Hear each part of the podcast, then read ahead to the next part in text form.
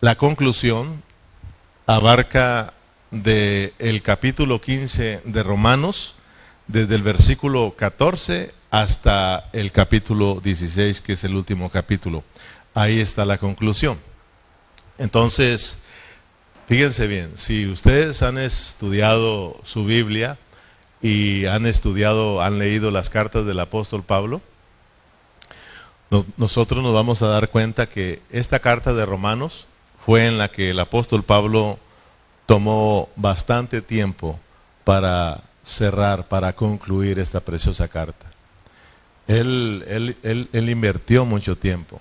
Él invirtió un capítulo y medio para concluir su carta. Y esto es muy importante nosotros descubrirlo. ¿Por qué? Si nosotros vamos a sus otras cartas, te vas a dar cuenta que Pablo siempre se despidió, siempre está la conclusión de sus cartas, pero él nunca, él no invirtió tanto tiempo como lo hizo en la carta a los romanos. Por ejemplo, ahí cortito, si nosotros vamos a, si vamos, vamos a ir a Primera de Corintios, ¿verdad? En los últimos versículos, Primera de Corintios, en los últimos en el último capítulo, que también tiene, parece que 16 capítulos, ¿verdad? Primera a los Corintios. Eh, si usted va a su Biblia, se va a dar cuenta que el apóstol Pablo empieza a despedirse en el último capítulo, en los últimos 12 versículos. Amén. ¿Cuántos versículos usa el apóstol Pablo en su primera carta a los Corintios? Para despedirse, para concluir, solo 12 versículos. Son los últimos 12 versículos del último capítulo. Ahí no los vamos a leer, solo quiero que miren que ahí está la conclusión y el apóstol Pablo está cerrando esta primera carta a los Corintios. Si usted brinca la segunda carta a los Corintios y vas ahí rápidamente, eh, que al parecer tiene 13 capítulos, solo va a usar eh, cuatro versículos. Los últimos cuatro versículos, Pablo se despide, cierra su segunda carta. Solo usó cuatro versículos. Y de esta manera, si usted brinca a Gálatas, solo usa un versículo para concluir con la carta a los Gálatas. Pero si usted regresa a Romanos, solo le estoy dando un ejemplo Pablo usó un capítulo y medio para la conclusión. Tomó bastante tiempo para cerrar esta carta, para concluir con la carta a los romanos. Ahora, yo les hago una pregunta, ¿por qué Pablo usó tanto tiempo para hablarnos de la conclusión? ¿Tiene alguien una idea? ¿Por qué él usó Usted no, lea, usted vaya a los últimos capítulos de, de, las epístolas de Pablo y va a mirar que no hay otra en la que invirtió tanto tiempo para cerrar como en Romanos. Mi pregunta es ¿por qué? Porque yo decía, Señor, ¿por qué Pablo tomó el tiempo, la delicadeza para hablarnos de la, para concluir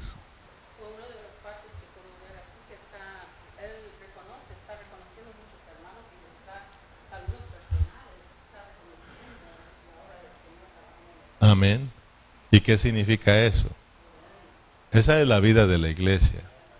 El apóstol Pablo tomó, tomó su tiempo y también nosotros la vamos a tomar para que no piense que hoy terminamos. Todavía vamos a quedarnos algunas cinco, seis o diez horas estudiando este último capítulo y medio que nos queda, ¿verdad? Entonces, Pablo tomó el tiempo porque Romanos, no hay otra carta tan preciosa. Todas las cartas de, Pablo son hermosas, pero no hay otra tan hermosa como Romanos. Mira, yo, por ejemplo, si te acuerdas, estudiamos Colosenses.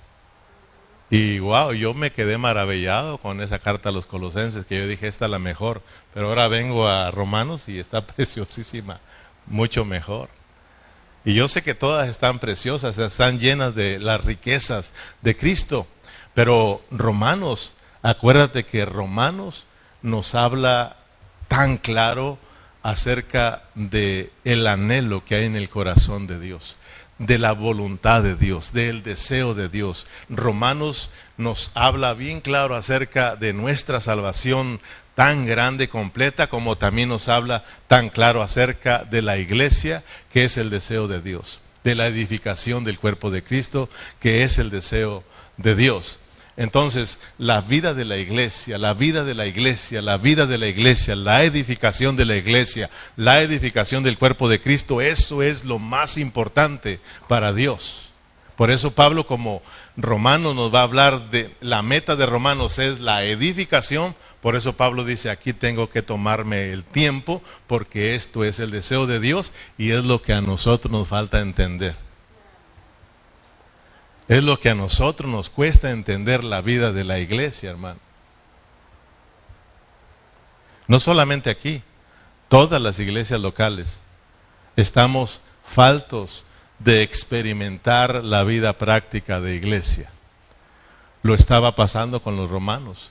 Y Pablo dice, yo tengo que tomar el tiempo para concluir esta carta y mostrándole lo importante que es la vida de la iglesia. ¿Están de acuerdo conmigo, hermano? Que mira, o sea, si tú ves la vida cristiana, vas a darte cuenta que hay, hay muchos cristianos y son cristianos verdaderos, genuinos, pero si tú vas a las iglesias locales, si tú vas a todas las iglesias locales, te vas a dar cuenta que falta la vida práctica de la iglesia. Y no, no estamos hablando de que la vida práctica de la iglesia es donde vas a ir tú y hay multitudes. Porque entonces nos vamos al catolicismo y nos arrebasan. De ahí no está la vida de la iglesia. Ahorita poco a poco nos vamos a ir metiendo a lo que es la vida de la iglesia. Porque ya lo, ya lo tuvimos que haber mirado, ¿sí o no? Ya, si tú estuviste prestando atención, ya lo tuviste que haber mirado. Y si no, todavía nos queda la conclusión donde solo se va a enfocar en lo que es la vida práctica de la iglesia. Porque el apóstol Pablo dice, yo no quiero terminar dejándole solo enseñanza y doctrina a los romanos, mucho menos aquí a nosotros, también los, los, los hermanos en, en Burlington. O sea, Dios no quiere que nosotros terminemos romanos solo con un conocimiento y muy escaso de vida. Porque sería muy triste, ¿verdad? Porque ya hemos venido estudiando tantos temas preciosos, ahora estamos concluyendo con Romanos y sería muy triste y, de verdad que se, será muy triste que pasemos Romanos, entendimos el propósito de Dios y sigamos siendo indiferentes en la vida de la iglesia. Eso sí es triste. Algo Dios tiene que hacer y yo sé que Dios está haciendo algo en nuestros corazones. Amén, hermanos. Entonces, que Dios nos revele realmente antes de cerrar Romanos lo que es la vida práctica de la iglesia. Pregunto, para usted que ya estamos a punto de terminar Romanos, ¿qué es la vida práctica de la iglesia?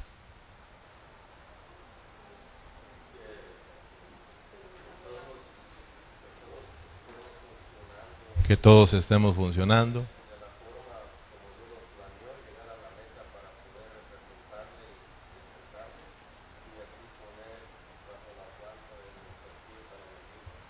¿Qué es la vida práctica de la iglesia para los jóvenes? ¿Qué es la vida práctica de la iglesia?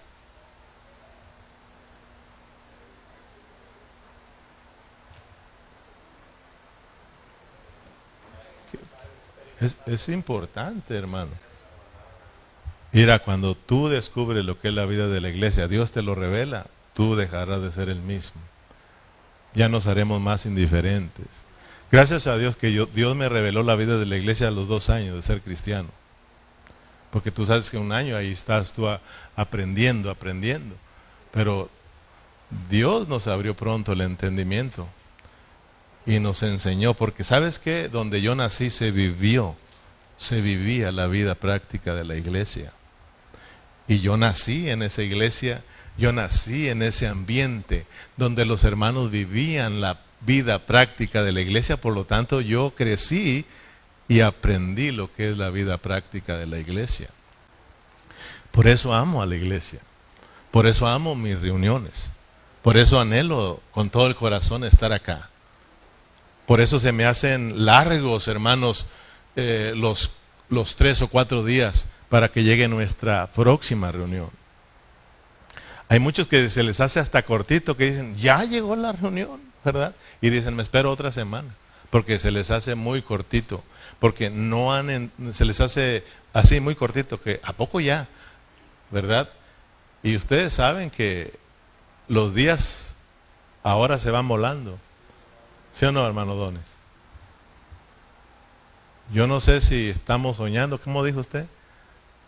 No sé, pero mira a Julio volando, dice. Es que manda una, una, una foto de Julio Iglesias volando, dice, yo no sé si estoy soñando, pero Julio está volando. Julio va a pasar, ¿cómo? Va, va volando. Imagínate que estamos a 20 ya de julio. Ya se termina, acaba los biles y hay que pagarlos otra vez. No hablemos de eso, ¿verdad? Estamos hablando de la vida práctica de la iglesia. ¿Qué es la vida práctica de la iglesia en este lado? Para ti, ¿qué es la vida práctica de la iglesia? Estando experimentando la vida de, de Dios, de Cristo juntos. ¿Alguien más? Porque fíjate, la vida práctica de la iglesia. Aquí estamos qué? Practicando. Porque lo real, bueno, estamos en lo real, pero la manifestación de lo que estamos viviendo hoy pronto va a llegar. Ok, muy pronto se va a ver quién eras tú y quién era yo. Cuando el Señor Jesucristo regrese por segunda vez, esa es solo manifestación. Ahí nos vamos a manifestar uh, quién éramos. Amén o no amén. O sea, sí somos cristianos, yo lo sé, creímos en Cristo, pero de verdad ahí se va a ver quiénes estuvieron viviendo la vida práctica de la iglesia, quiénes practicaron la vida de la iglesia. Por eso estamos practicando el estar aquí reunidos juntos, el estar reunidos juntos aquí. Entonces, eh, eh, ¿qué estamos haciendo hoy? Es, solo practicando. Imagínate, y muchos no vienen a la práctica. ¿Irán a ir a jugar el juego? O sea que si no practicas, ¿cómo vas a ir a jugar? La vida práctica de la iglesia, hermanos, recuerden que hemos venido estudiando, es donde nosotros vamos a ser transformados a través de los problemas que, que, Dios permite que sucedan dentro de cada iglesia local. La Biblia, en Mateo 18, nos presenta las iglesias locales con problemas. Porque Dios los va a usar esos problemas para que nosotros llegue, eh, seamos transformados. O sea, la transformación, ya aprendimos, la, la transformación eh, interna, así sencillamente tiene que ver con que ya dejes de vivir tu vida y vivas la vida de otro. Esa es la transformación. ¿Por qué cree que en el matrimonio nos cuesta? Porque no, yo no quiero vivir la vida de ella ni ella la mía. Y el matrimonio es para que ella viva mi vida y yo la de ella. Lo mismo con Cristo. ¿Por qué cree que batallamos? ¿Por qué cree que sufrimos en la vida de la iglesia? Porque yo quiero vivir mi propia vida. Yo quiero servir a Dios como yo quiera. Yo quiero, eh, yo, yo, yo, yo hablo de la transformación, pero a mi manera, ¿verdad? Porque nos cuesta vivir la vida de otro, la cual es Cristo. Cristo ya está dentro de nosotros y Él está, Él está, hermano, deseoso de vivir en nuestras vidas. Pero nosotros nos cuesta vivir la vida de Cristo. ¿Por qué? Porque tenemos que dejar nuestra manera de vivir, o como dice Pablo, nuestra antigua manera de vivir. Y no vivir en la nueva vida que es en Cristo Jesús. Entonces, transformaciones de que tú aprendas a vivir la vida de Cristo, de que dejes de ser tú, de que dejes de ser yo y empiece a vivir la vida de Cristo, que Cristo se empiece a mirar en mi vida. Amén. Eso es que yo estoy siendo transformado, porque acuérdate que miramos que la transformación me va a llevar a ser conforme a Cristo. O sea, voy a estar viviendo a Cristo, Cristo va a estar viviendo en mí. Somos uno. Y eso causa transformación en mi vida. Ya no seré el mismo de antes. Pero si usted se fija, estamos aquí en la iglesia 5, 10, 15, 20, 25, 30 y seguimos siendo los mismos. No hay transformación. Y es por eso que no hay vida práctica de iglesia. O sea, no podemos nosotros experimentar. Sí estamos aquí, cantamos y todo, pero no hemos no estamos experimentando la vida práctica de la iglesia. Número uno, la vida práctica de la iglesia es donde ahí vamos a estar siendo transformados por medio de las circunstancias que Dios provoca. La vida de la iglesia, hermanos, es, de, es donde vamos a estar practicando el amor de Dios.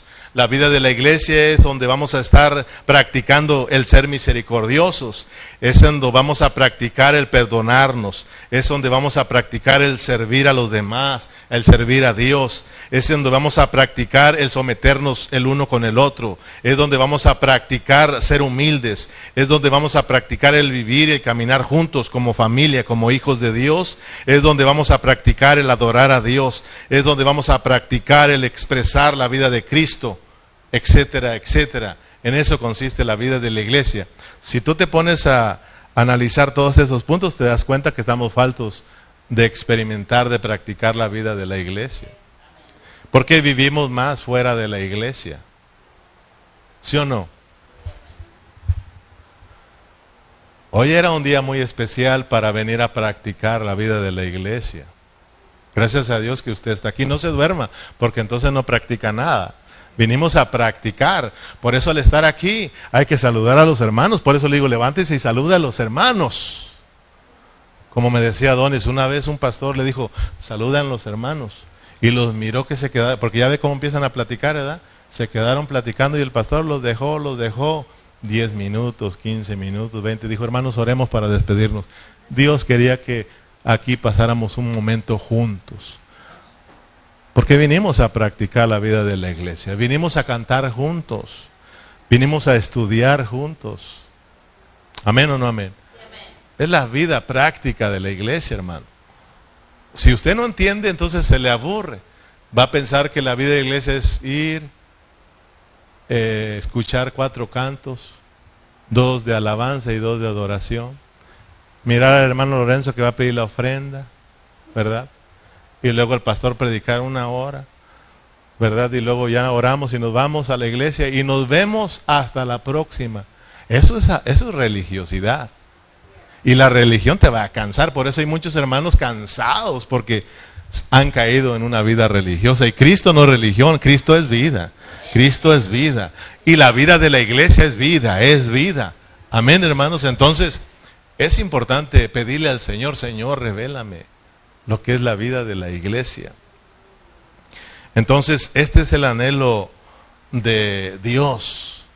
El anhelo de Dios para los romanos era que, que se experimentara la vida práctica de la iglesia.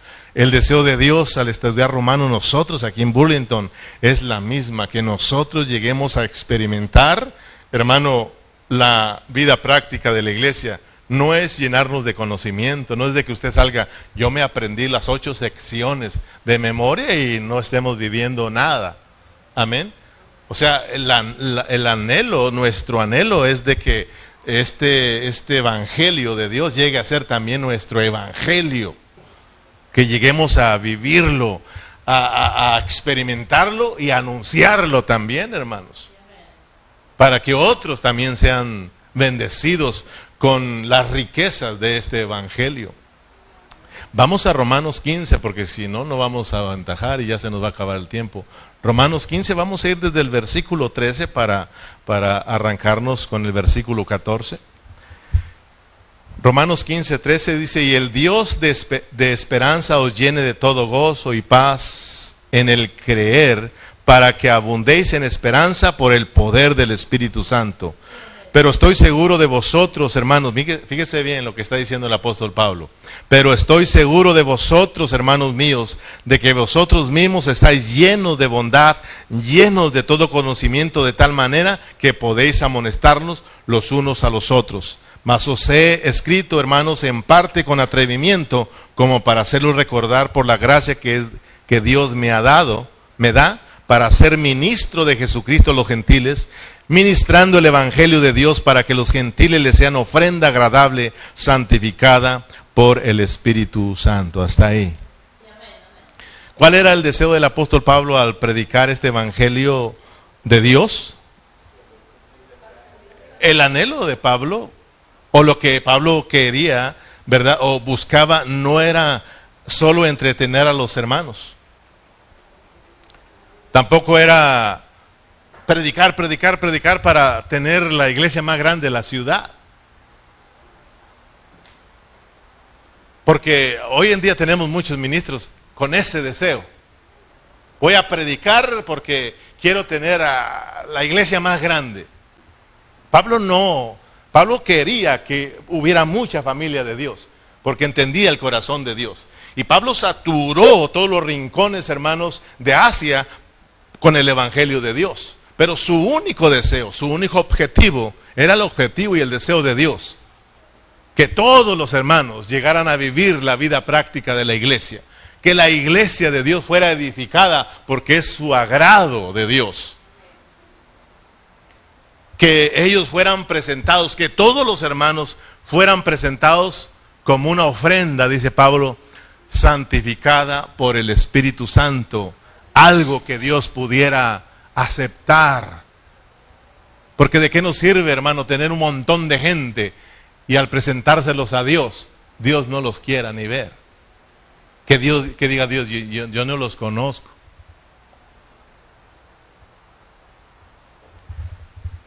Pablo al predicar el Evangelio no solo iba predicando el Evangelio para salvación a las personas, sino que el anhelo de Pablo era que al ser salvos vinieran al conocimiento de Dios y pudieran experimentar el crecimiento, la vida de Cristo, la transformación del Espíritu Santo y llegaran a ser edificados con los demás hermanos. Ese era el anhelo del apóstol Pablo. El apóstol Pablo, si ustedes se, se fijaron ahí, no solo era un apóstol, sino que el apóstol Pablo también hacía la función de sacerdote, si ustedes se fijaron ahí. Él decía que anhelaba entregar a Dios a los gentiles como una ofrenda agradable a Dios, santificada por el Espíritu Santo. Esa es la función del sacerdote, presentar ofrendas, ¿sí o no? Y, y, nosotros también somos sacerdotes y nuestro anhelo también debe de ser eso, presentar una ofrenda agradable a Dios. Que todos los hermanos lleguen, lleguemos a hacer una ofrenda agradable a Dios. Que cuando Cristo regrese esté deseoso de encontrarse con nosotros. El, el sacerdote, la función del sacerdote, así sencillamente es traer a Dios a los hombres y que los hombres se encuentren con Dios. Ese es el servicio de un sacerdote. ¿Que acaso no estamos haciendo esa función aquí, trayendo a Dios a sus corazones y que ustedes también vuelvan a Dios? Para que experimentemos todos juntos a Dios y aprendamos a vivir la vida que a Dios le agrada. Amén, hermanos. Entonces, ese es el deseo de nosotros también al estar estudiando aquí Romanos. No que se llene de conocimiento, sino que nosotros seamos santificados también y lleguemos a hacer esa ofrenda agradable a Dios. Cuando la palabra de Dios dice santificados por el Espíritu Santo, ¿verdad? Santificada por el Espíritu Santo, no está hablando de una santificación posicional, está hablando de una santificación disposicional. Hermanos que, que buscan la santificación, hermanos que llegaron a ser santos como Dios es santo. Amén. Hermanos que llegaron, que permitieron que Cristo se extendiera eh, dentro de su ser, que, que, experimentaron no solo la santificación en el Espíritu, sino que también eh, experimentaron la santificación en sus corazones, en sus almas, que fueron transformados y llegaron a experimentar la vida práctica de la iglesia. Eso es, es, es una ofrenda que podemos presentarle a Dios, que a Dios le agrada. Ese es mi anhelo. Como nos hablaba Dios, no importa que haya 30, 40, 50 pelones, pero que seamos una ofrenda agradable a Dios. Y eso es lo que le digo a Dios, ayúdanos a no salirnos de eso, de no desenfocarnos de tu deseo, de tu anhelo. Amén. Romanos 12, fíjese, en Romanos 12, si regresamos al capítulo 12, versículo 1, sigue siendo el mismo deseo de Dios. Pablo decía que anhelaba que los gentiles le fueran una ofrenda agradable a Dios, transformada por el Espíritu Santo.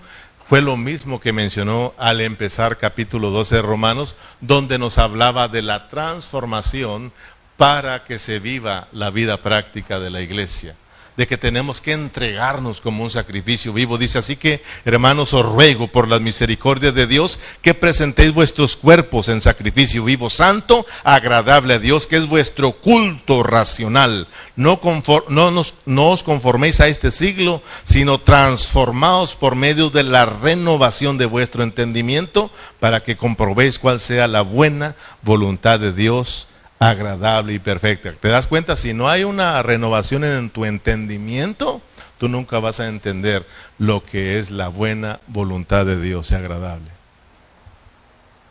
¿Cuál es la buena voluntad de Dios y lo que a Dios le agrada? Es la vida práctica de la iglesia, pero hay que entregarnos. ¿Cómo? Como un sacrificio. Y de esta manera Pablo anhelaba que los hermanos fueran entregados como un sacrificio vivo, como una ofrenda, eh, hermano, viva, transformada por el Espíritu Santo. Amén. Entonces, como predicadores nosotros del Evangelio, este debe de ser nuestro deseo. Todos los que predicamos el Evangelio, nunca prediquemos para causar admiración. Nunca, nunca prediquemos para, para tratar de competir con otros hermanos, de que yo predico mejor, de que a mí me escucha más la gente Hermano, esos, eh, eso no debe de estar en nuestros corazones.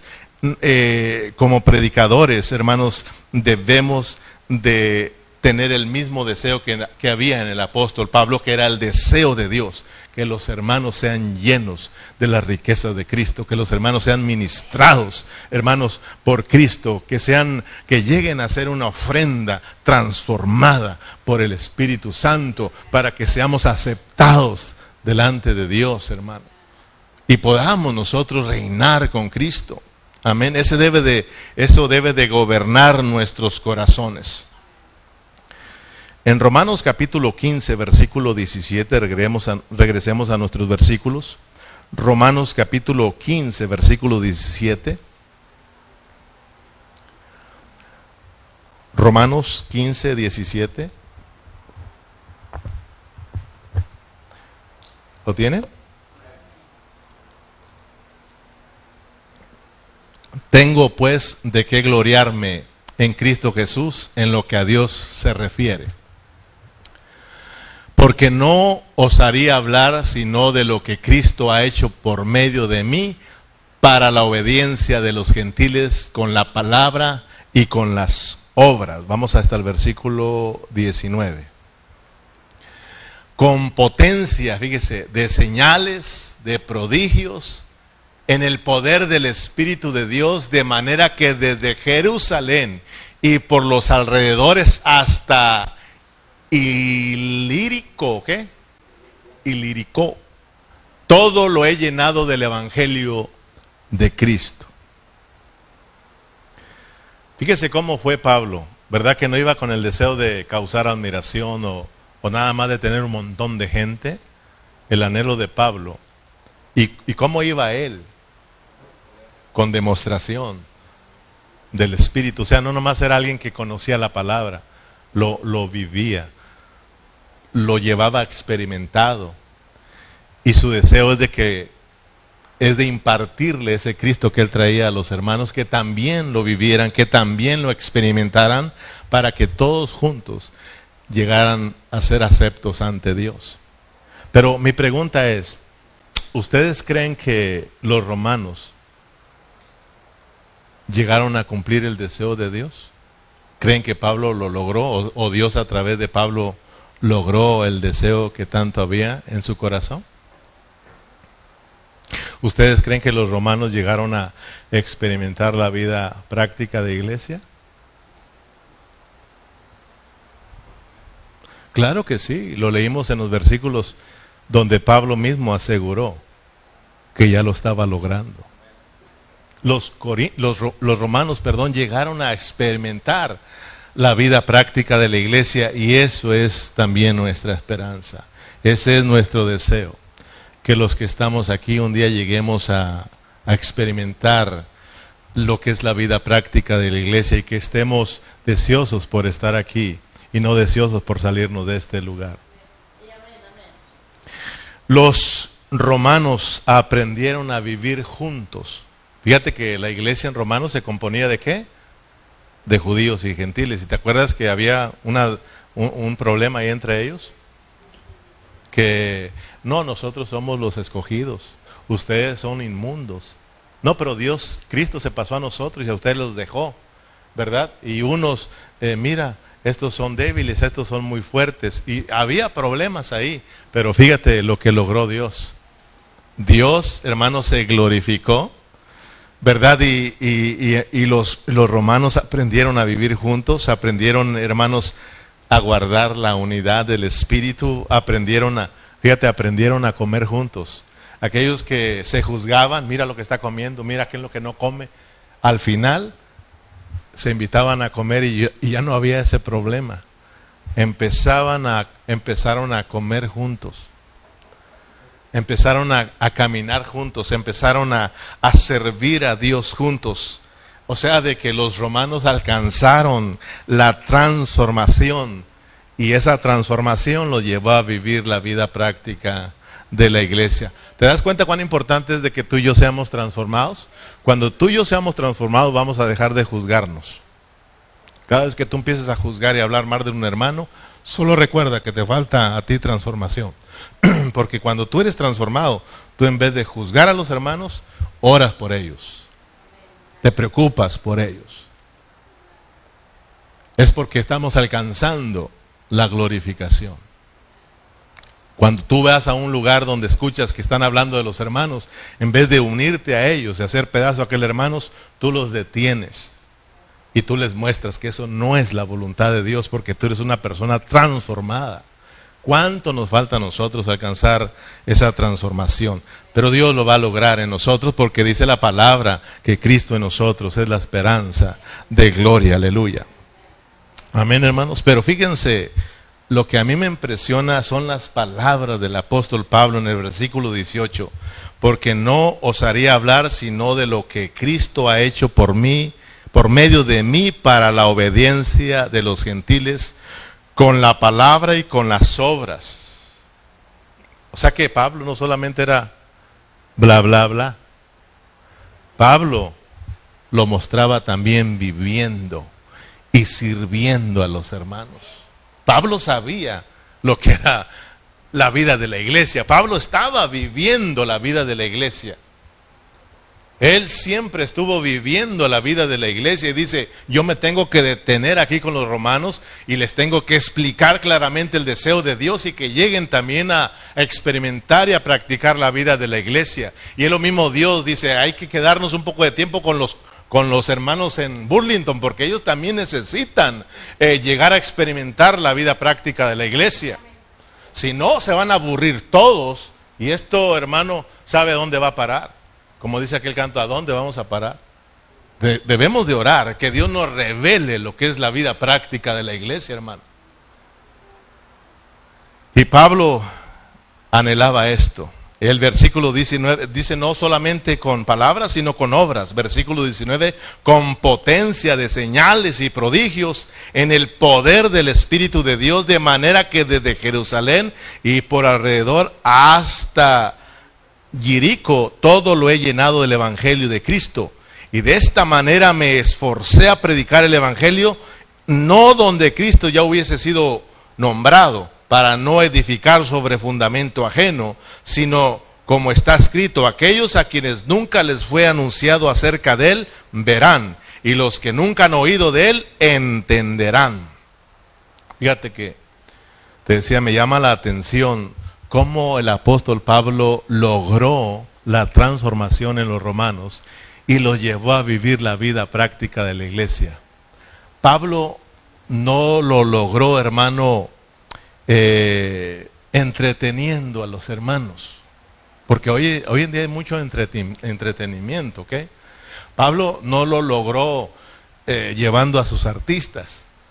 como hay lugares donde cada domingo hay que llevar sus artistas, iglesias eh, hacen un gran evento y traen artistas para de esa manera tratar de juntar a los hermanos. Pablo no lo hacía de esa manera. ¿Cómo lo lograba Pablo? Con la predicación del Evangelio y con demostración, estando ahí conviviendo con los hermanos. Fíjate hermano, y nosotros queriendo hacer tantas cosas para lograrlo. Y la clave está, háblales, háblales, háblales, háblales, háblales. ¿Qué no, ¿Qué no dice la palabra en Efesios? Pablo mismo lo dice, que Dios se está santificando, se está poniendo una iglesia preciosa, gloriosa, a través del lavamiento de la palabra. Es, pero nosotros queremos traer iglesias, predicador tras predicador, para que animen a los hermanos. Ahí les va un artista y dijo un hermano, ¿saben qué hacen los artistas de la farándula cristiana? ¿Saben qué, hacen? ¿Ustedes saben qué hace un artista de la farándula cristiana? Dijo un hermano, harta a Dios. Artista. El que la agarró, que la agarró. Y yo dije, fíjate, eso está bueno. Porque a veces con artistas hartamos a Dios. Y Dios busca adoradores que lo adoren con su vida. Pablo era un adorador, lo demostraba con su vivir, lo logró con la predicación del Evangelio. Que Dios nos ayude a no salirnos de lo que estamos haciendo y de seguir hablando, hablando, hablando te duermes, pero hablando un día Dios te va a despertar. Está distraídos, pero solo hablando la palabra con pureza Dios nos va a capturar un día. ¿Cuánta responsabilidad tenemos nosotros los que predicamos el Evangelio? ¿Y cuánta responsabilidad tienes tú que escuchas el Evangelio? Porque solo lo vamos a lograr yo predicando la pureza del Evangelio y tú escuchando con un oído redimido la predicación del Evangelio, lo vamos a lograr. Amén. En Romanos capítulo 15, versículo 22, regresamos a nuestros versículos para terminar. De una vez los vamos a leer todos para, para, y luego se los resumo para terminar, el tiempo se nos acabó. Romanos 15, 22, por esta causa, aquí pongan atención porque les voy a hacer unas preguntas. Por esta causa me he visto impedido muchas veces de ir a vosotros. Pero ahora, no teniendo más campo en estas regiones y deseando desde hace muchos años ir a vosotros, es decir, a Roma, cuando vaya a España, iré a vosotros, porque espero ver, verlos al pasar y ser encaminado allá por vosotros una vez que haya gozado con vosotros. Mas ahora voy a Jerusalén para ministrar a los santos porque Macedonia y Acaya tuvieron en bien hacer una ofrenda para los pobres que hay entre los santos que están en Jerusalén. Pues les pareció bueno y son deudores a ellos, porque si los gentiles porque si los gentiles han sido hechos participantes de sus bienes espirituales, deben también ellos ministrarles de lo material. Así que cuando haya concluido esto, y les haya entregado este fruto, pasaré entre vosotros rumbo a España. Y sé que cuando vaya a vosotros llegaré con abundancia de las bendiciones del Evangelio de Cristo.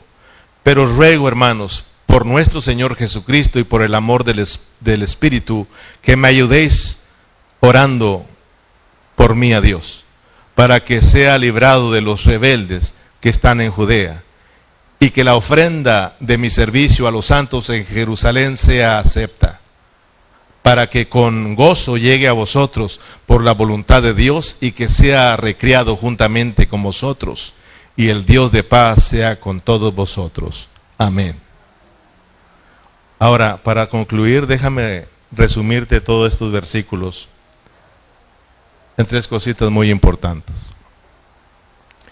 Pablo está predicándole a los gentiles, porque para ellos fue enviado a los gentiles. Pero también está trabajando con los judíos. O sea, Pablo está predicándole a todos los gentiles, ya llenó todo eso del Evangelio, ahora va de regreso a dónde? A Jerusalén. Va de regreso a Jerusalén, ¿por qué? Porque por ahí le entregaron una, una ofrenda para que la llevara a los hermanos necesitados en Jerusalén. Pero Pablo anhelaba ir a visitar a los hermanos en Roma. Entonces, mire, mire, aunque son dos lugares, pero son, son los gentiles y los judíos, pero también está la iglesia en Roma, que está compuesta de judíos y gentiles. Pero quiero que miren que primero Pablo está predicando el Evangelio a los gentiles, ya lo llenó, y bueno, él desea ir a Roma, pero tiene que pasar primero a Jerusalén porque trae una, una ayuda monetaria, económica para los hermanos necesitados, pero tiene el anhelo de ir a visitar a los hermanos en Roma. Ahora bien, fíjese Pablo cómo era de bendición a todos los hermanos. Qué bonito es cuando nosotros somos de bendición donde quiera que nos movemos. Por ejemplo, ¿qué estaba haciendo? ¿Qué era lo que le llevaba Pablo a los gentiles. ¿Qué es lo que les estaba ministrando a los gentiles de acuerdo a lo que usted leyó? El Evangelio. Les ministraba a Cristo a través del Evangelio a los, a los gentiles. Fíjense bien. A los gentiles Pablo le llevaba a Cristo a través de la predicación del Evangelio. Ahora, ya lo vemos que va a Jerusalén. ¿Qué les va a ministrar a los hermanos en Jerusalén? ¿A qué les lleva? ¿Qué les lleva ahí? Allá le lleva una ofrenda buena. Porque esto, aunque yo les digo, aunque yo no lo quiera tocar, pues tengo que. Pero vivir la vida de la iglesia también es dar. Muchos hermanos en esa área aquí ya están experimentando esa vida práctica de la iglesia. Yo me gocé tanto por este seminario, o sea, no, no solamente porque, porque dieron, claro que todo el seminario fue de bendición, pero en, otros seminarios muchos hermanos no habían dado como lo dieron a hoy, ¿sí no, Lorenzo? Yo, yo me sentí bien cuando Lorenzo dijo, hermano, si quiere ya nos juntemos ofrenda aquí. Ya los hermanos dieron suficiente. Y fíjate, qué, qué bendición. Yo dije, ojalá un día, un día ya, digamos, ya no vamos a recoger nada de ofrenda, ningún servicio, porque el banco lo tenemos lleno. Pero como lo que pedimos aquí es para el seminario y como Lorenzo dijo, ya hay hermano, pero ya me lo dijo por ahí el domingo, ¿verdad? Y le dije, bueno, pues ni modo, ya pedimos, ¿verdad? En todo mundo no cae mal un extra. Pero fíjese, todos se reportaron. Pero sí dijo algunos, pero, pero Dios va a ir capturando sus corazones. Y tú te das cuenta que eso es parte y te gozas. Y el que no da se da cuenta que no se goza mucho. Come mucho pero sin gozo. Y tú comes con gozo. ¿Sí o no? Entonces, Pablo va a Jerusalén, pero ahí dice que a ellos les va a llevar una buena ofrenda. Pero luego dice, voy a ir a, a Roma porque tengo deseos de visitar a los hermanos en Roma. ¿Y qué les va a llevar allá, hermanos, a los hermanos en Roma? ¿Qué les va a llevar? Fíjense el versículo 29. Y sé que cuando vaya a vosotros, llegaré con la abundancia de la bendición del Evangelio de Cristo. O sea que Pablo tenía para todos, hermano. Qué bonito es cuando tú aprendes a vivir la vida de la iglesia. Este necesita que yo le ministre Cristo. Este no necesita dinero. Este no necesita nada material. Este necesita la administración del Espíritu. Ah, pero este no necesito llegar hablándole. Se está muriendo. No tiene que comer. Este necesita que yo le ayude económicamente. Si te das cuenta? Nosotros a veces se está muriendo y mi hermano eh, eh, confiese a Cristo, y, ¿verdad? Eh, o, no tiene que comer y él, dame, dame un taco primero, ¿verdad? Entonces, Pablo era muy sabio, nosotros nos falta, hermano. Llegamos a darle dinero al que ya tiene, ¿verdad? Y, realmente lo que ocupa es hablarle de la palabra, hablarle de la palabra. O a veces también ocupa dinero aunque tenga. La cosa es de que aquí nos dejemos guiar y gobernar por el Espíritu y Dios te va a decir. Porque a veces hay que darle dinero, al que, no hay que darle dinero aunque no tenga. Dice Dios que sí lo quiero, sin dinerito. Porque con dinerito se olvida de mí, no le des. Y nosotros le damos. ¿Verdad? Están muy serios. Es que siempre que hablo de dinero se queda la cosa como seria.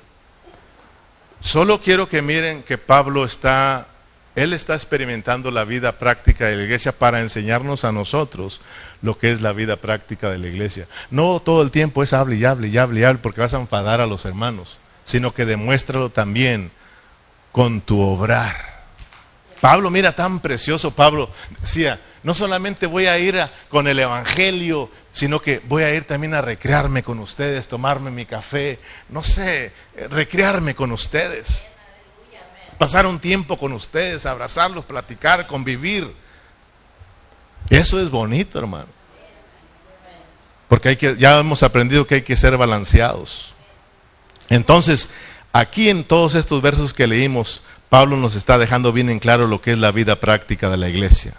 Él vivió, experimentó la vida práctica de la iglesia. Pablo amaba a la iglesia. A Pablo le, le, gustaba la vida de la iglesia. Le encantaba recrearse con los hermanos, buscar a los hermanos. Entonces, mire lo que es la vida de la iglesia, hermano. Buscar a los hermanos, juntarnos con los hermanos, caminar junto con los hermanos, tener comunión con los hermanos, bendecir a nuestros hermanos necesitados. También bendecir a los hermanos que necesitan la administración del Espíritu, orar por ellos, visitar a los enfermos, predicar el Evangelio a los demás. Esto es vivir la vida práctica de la iglesia. Si hacemos eso, jamás estaremos aburridos.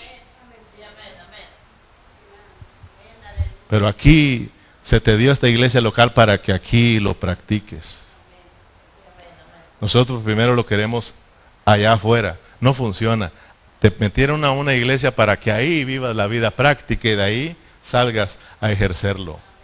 Amén, hermanos. Entonces terminamos aquí con Romanos 15, pero quiero bendecirte. Mira en el versículo 31. Pablo dice, para que sea librado de los rebeldes que están en Judea y que la ofrenda de mi servicio a los santos en Jerusalén sea aceptada. En el versículo que leímos, en el versículo 31, Pablo está preocupado porque esa ofrenda no le llegue a los hermanos en Jerusalén. Hay muchos rebeldes. Dígase gente desobediente, dígase gente que le gusta robar. Y Pablo dice, tengo miedo de que cuando vaya rumbo a Jerusalén, estos rebeldes me quiten esa ofrenda y llegue yo con mis manos, mis manos vacías. Fíjate lo que tenía Pablo. Y Pablo dice, oren por mí. Oren por mí para que yo sea librado de ellos y pueda llevarles esta bendición a mis hermanos en Jerusalén. Entonces, ¿qué está diciendo Pablo? La vida de la iglesia también tiene que ver con que tú ores por tu pastor y que yo ore por ti. Dejémonos de juzgarnos, dejémonos de criticarnos, hermanos. Y más cuando hablamos de dinero, porque muchos juzgan a los pastores creyendo que el pastor está aquí y que se está robando el dinero. Ora por tu pastor para que no sea asaltado por los rebeldes. En esta ocasión, por su carne rebelde, porque muchos pastores han caído. Muchos pastores están aquí por, por el dinero para hacerse ricos. Pablo lo dice, que están ahí para su vientre, para ellos, para enriquecerse. Pero eso no significa que todos los que estamos pastoreando estamos por el dinero, hermano. No te confundas. No creas que por, ahí algún, alguno que robó, alguno que cayó, tú pienses que tu pastor está haciendo lo mismo y le estás juzgando mal. Ora por él. Oremos por nuestros pastores. Yo oro por el mío, ¿tú oras por el tuyo? Yo sé que mi pastor maneja dinero y tú también. Ora por mí en vez de juzgarme. Ora por Lorenzo, que es el tesorero. ora por Corona, que son los tesoreros. Oremos por ellos y dejemos de pensar que ellos están robándose el dinero, hermano. Eso, eso no es bueno. Y lloro por ti también para que, para que este rebelde no también te robe la ofrenda que tienes que traer aquí. ¿Sabes de lo que estoy hablando, no? De nosotros mismos, pues. De que tú te cables la ofrenda y que también yo me la clave. Y que todos salgamos robando. Aquí eso es lo que a Dios no le agrada. Por eso muchas iglesias desaparecen, fracasan por causa del dinero. Ora, ora, ora por mí yo oro por ti, hermano. Para que el dinero sea bien ministrado y el dinero llegue hacia los hermanos. A los hermanos. Yo le hablo a Lalo y le digo, Lalo, ora, ora para que tu ofrenda no sea robada. Ora para que los hermanos den. Ora por todos nosotros para que sigamos apoyando las misiones y el Evangelio de Dios siga siendo predicado y Dios siga cumpliendo sus propósitos. Amén, hermanos. Oremos, oremos todos por los otros, unos por los otros. Pongámonos de pie. Padre Celestial, muchas gracias por tu palabra. Gracias Señor porque una vez más nos hablas, Señor, y nos muestras tu deseo, tu anhelo, Señor, que es la vida práctica de la iglesia. Señor, gracias porque nos has venido revelando tu propósito, tu voluntad, Señor, en esta preciosa carta a los romanos. Muchas gracias, Señor, por los hermanos. Oramos para que nos abras el entendimiento, Señor, y nos lleves a esa experiencia, Señor, de lo que es la vida práctica de la iglesia. Muchas gracias por esta preciosa noche. Gracias por mis hermanos que se hicieron presentes. Gracias por los hermanos también que estuvieron conectados por vía Facebook, Señor. Oramos por cada uno de ellos y por los que no pudieron venir también para que tú los bendigas y podamos estar todos juntos en la próxima reunión. Señor Jesús, despídanos en paz y usted reciba la gloria por siempre en Cristo Jesús. Y la iglesia se despide con un fuerte amén y un aplauso para nuestro Dios. Aleluya. Gloria a Cristo Jesús.